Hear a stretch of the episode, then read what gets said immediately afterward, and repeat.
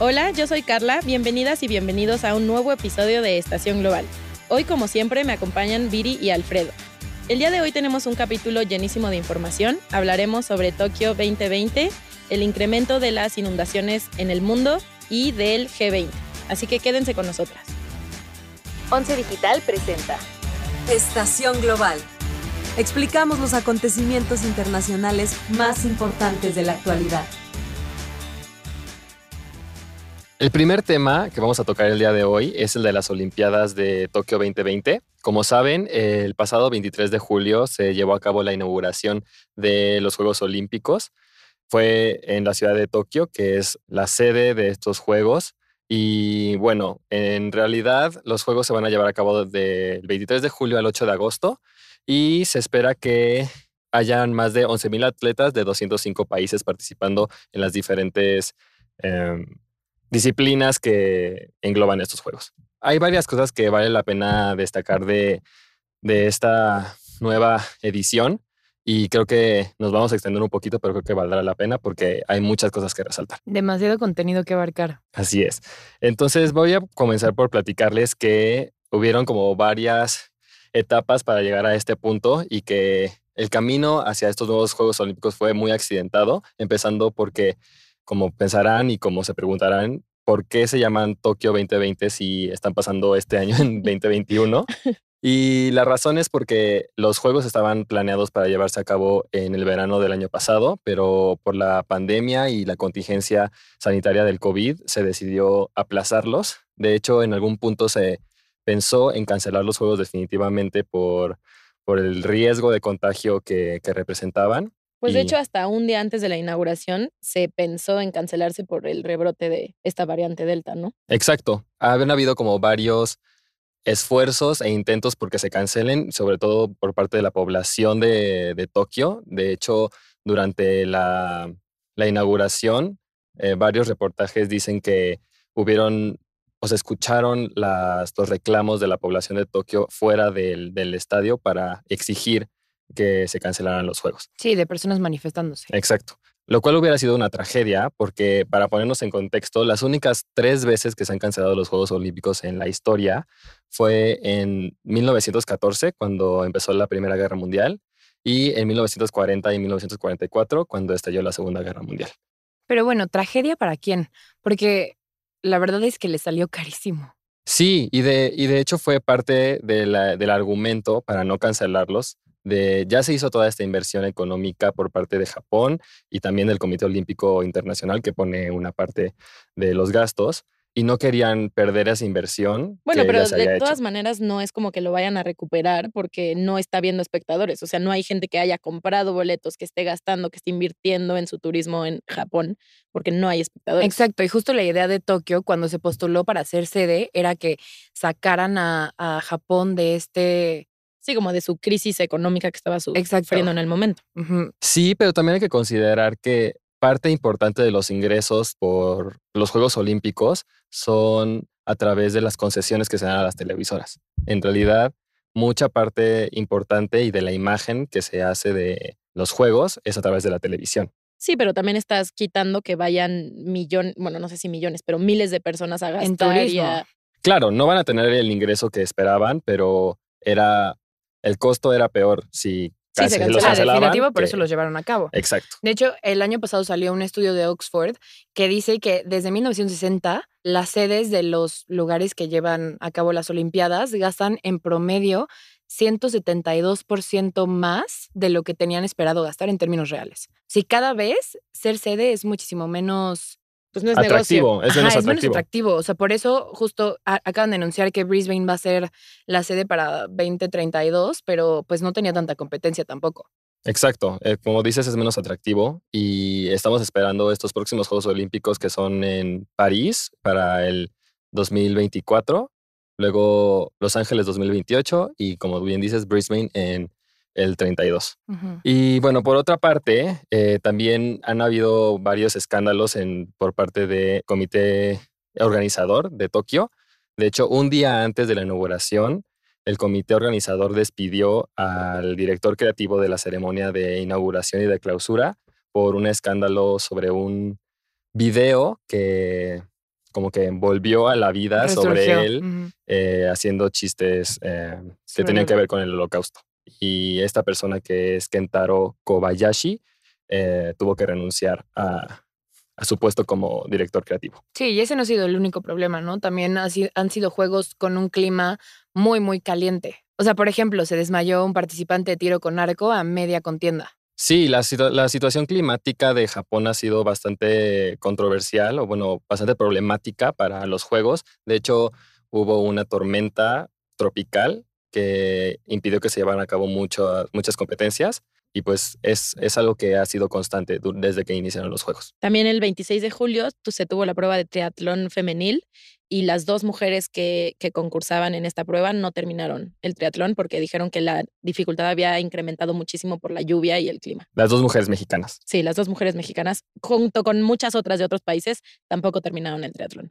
Y qué bueno que mencionas a las mujeres, porque últimamente eh, han salido muchas noticias y muchos acontecimientos que nos sorprenden a todos en el, comi- en el, en el contexto de las Olimpiadas. Sí, justo yo les quería platicar sobre dos equipos que decidieron romper las reglas, y lo hago entre comillas, de la vestimenta. Pasó con el equipo de Noruega de voleibol de playa y con el equipo de Alemania de gimnasia, que decidieron no usar los típicos uniformes de, en forma como de calzoncitos, sino usar más bien short, que es mucho más cómodo y mucho más, pues sí, para sexualizar menos el deporte, digamos, porque si pueden comparar el uniforme de los hombres, siempre son playeras largas, shorts, y el de las mujeres es su choncito y su top. Y bueno, fueron multadas por el Comité Olímpico y de hecho la cantante Pink, que todas queremos y adoramos, se ofreció a pagar la multa de, De las concursantes noruegas. sí, de las del equipo de voleibol de playa. Otra participación importante de las mujeres que quería mencionar cuando mencionaste lo de la inauguración fue que la tenista Naomi Osaka fue la responsable de prender la antorcha olímpica. Como ya habíamos platicado en este podcast, Naomi Osaka es esta joven Erudita rompiendo del esquemas. tenis. Erudita del tenis, exactamente. Y es, fue controversial porque se ha retirado de los Grand Slams este año y porque es Parte de una minoría, es una minoría japonesa. Y también sale a romper otro esquema que es el de la salud mental, porque ella se retiró de los Grand Slams por ese tema y ahorita eh, ya fue eliminada de las pruebas de tenis y es precisamente por la gran presión a la que están sometidas, ¿no? Claro, que es el mismo tema que vemos con Simone Biles saliéndose de la competencia en equipo, por lo mismo, porque es una mujer que eh, entrena desde que tiene ocho años y pues ahorita decidió poner primero su salud mental. Es que imagínate tener ese peso sobre tus hombros. Sí, claro. Sí, sin duda ellas han traído a la mesa este tema de la salud mental y qué va primero para Muy un importante. deportista, si e- ellos mismos o la bandera que representan claro. internacionalmente. Y otras dos, otras dos mujeres muy importantes y que han roto esquemas en estos Juegos Olímpicos son Flora Duffy, que fue, bueno, más bien es la primera mujer en ganar una medalla olímpica por parte de Bermuda en el triatlón, que es este que mencionabas que fue muy difícil por la tormenta que se estaba presentando. Y no solamente es la primera mujer de Bermuda en ganar una medalla olímpica, sino que es el primer oro para este país. Entonces es bastante Qué cool. eh, sí, es, es muy impresionante. Y otra mujer que también ganó por primera vez un oro olímpico para su país es Girilín Díaz, que es una, es una mujer filipina que participó en la prueba de alterofilia, que la alterofilia, por si no saben, es cuando es el levantamiento de pesas. Pues mujeres que están rompiendo esquemas, también las niñas en el patinaje, que pues es la primera vez que se presenta esta disciplina en los Juegos Olímpicos y las niñas que ganaron tienen 13 años literalmente.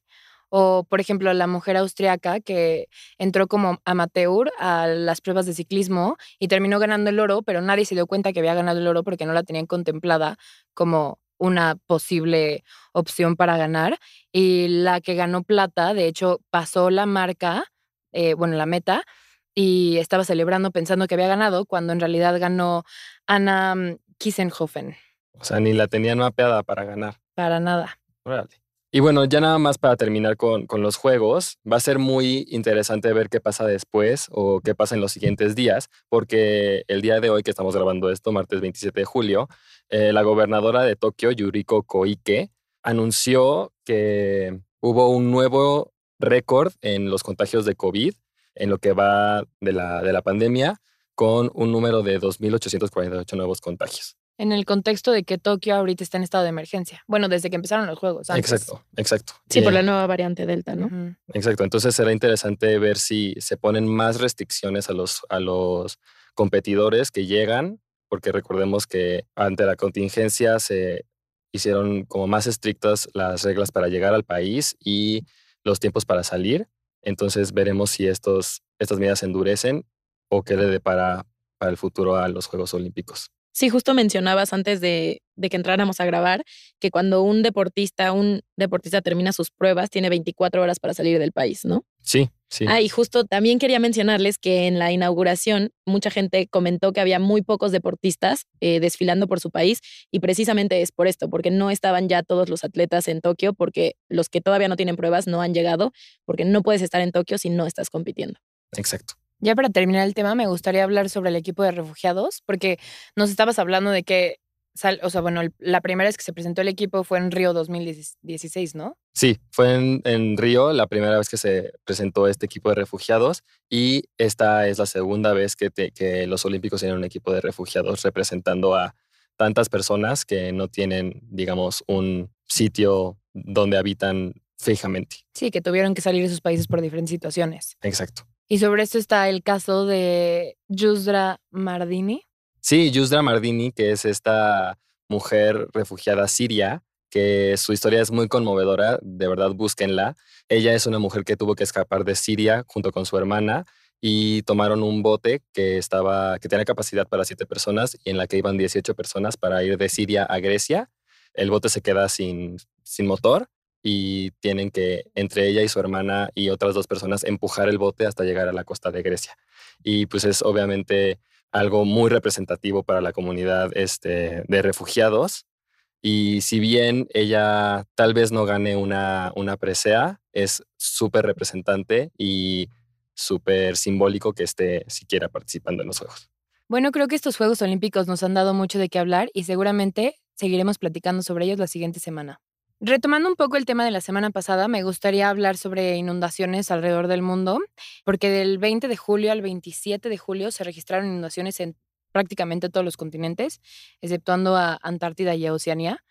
Sobre todo en Asia, que por orden eh, cronológico se registraron inundaciones en Irán, China, Pakistán, Indonesia, India, Turquía, Yemen, Filipinas y Bangladesh. Por otro lado, en América se registraron en Colombia, Estados Unidos, Panamá y Costa Rica. En África, en Nigeria y en Europa continuamos un poco con lo que nos platicaba Carla la semana pasada y se registraron inundaciones en Bélgica, Suiza, Alemania, Reino Unido, Rusia y Rumania. Sobre todo, me gustaría destacar el caso de China, donde, bueno, seguramente habrán visto eh, en medios videos sobre cómo se inundó el metro y cómo las personas tenían que salir.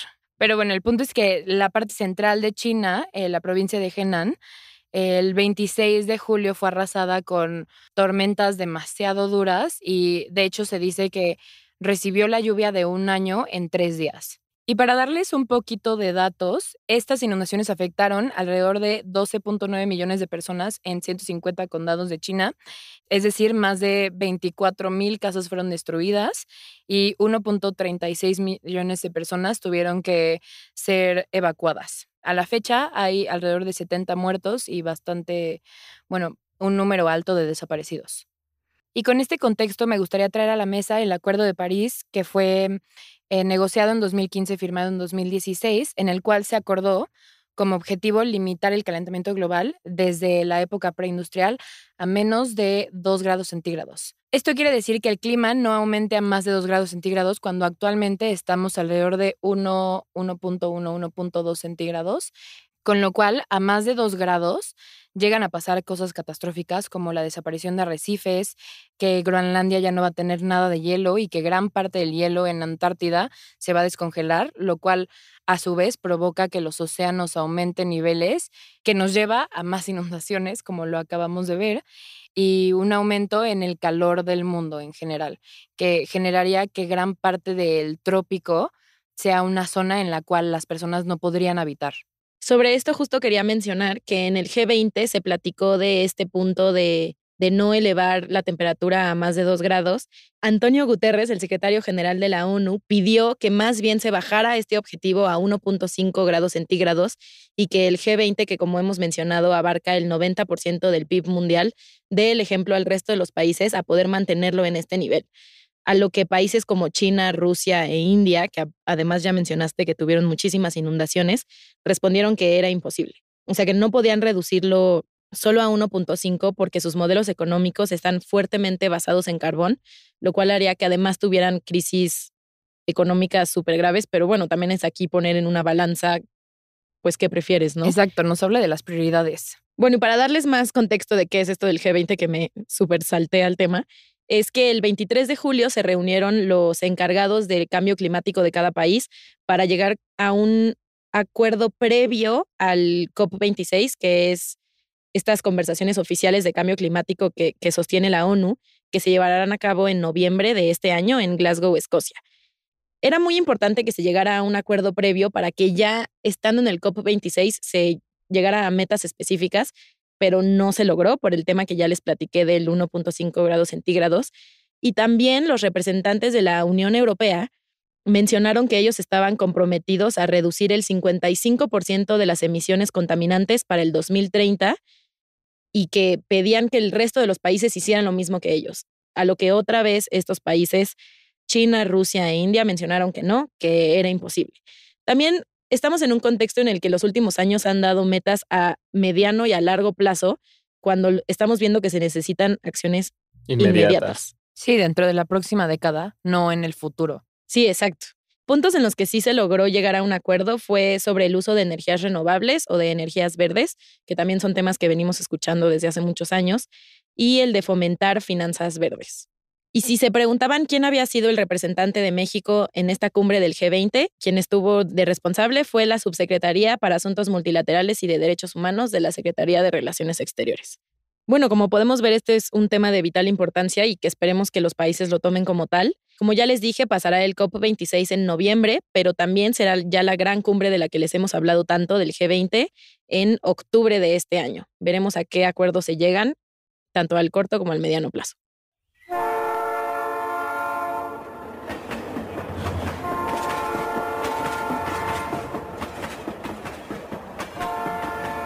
Ahora para platicar de temas un poquito más alegres, les quiero dar una actualización de lo que había sucedido de los niños indígenas en Canadá. Eh, se nombró a la primera gobernadora general de origen indígena. La gobernadora general actúa como jefe de Estado, como en nombre de la corona. Sabemos la reina. Exacto, que Justin Trudeau es el jefe de gobierno, pero la gobernadora general sería la jefa de Estado.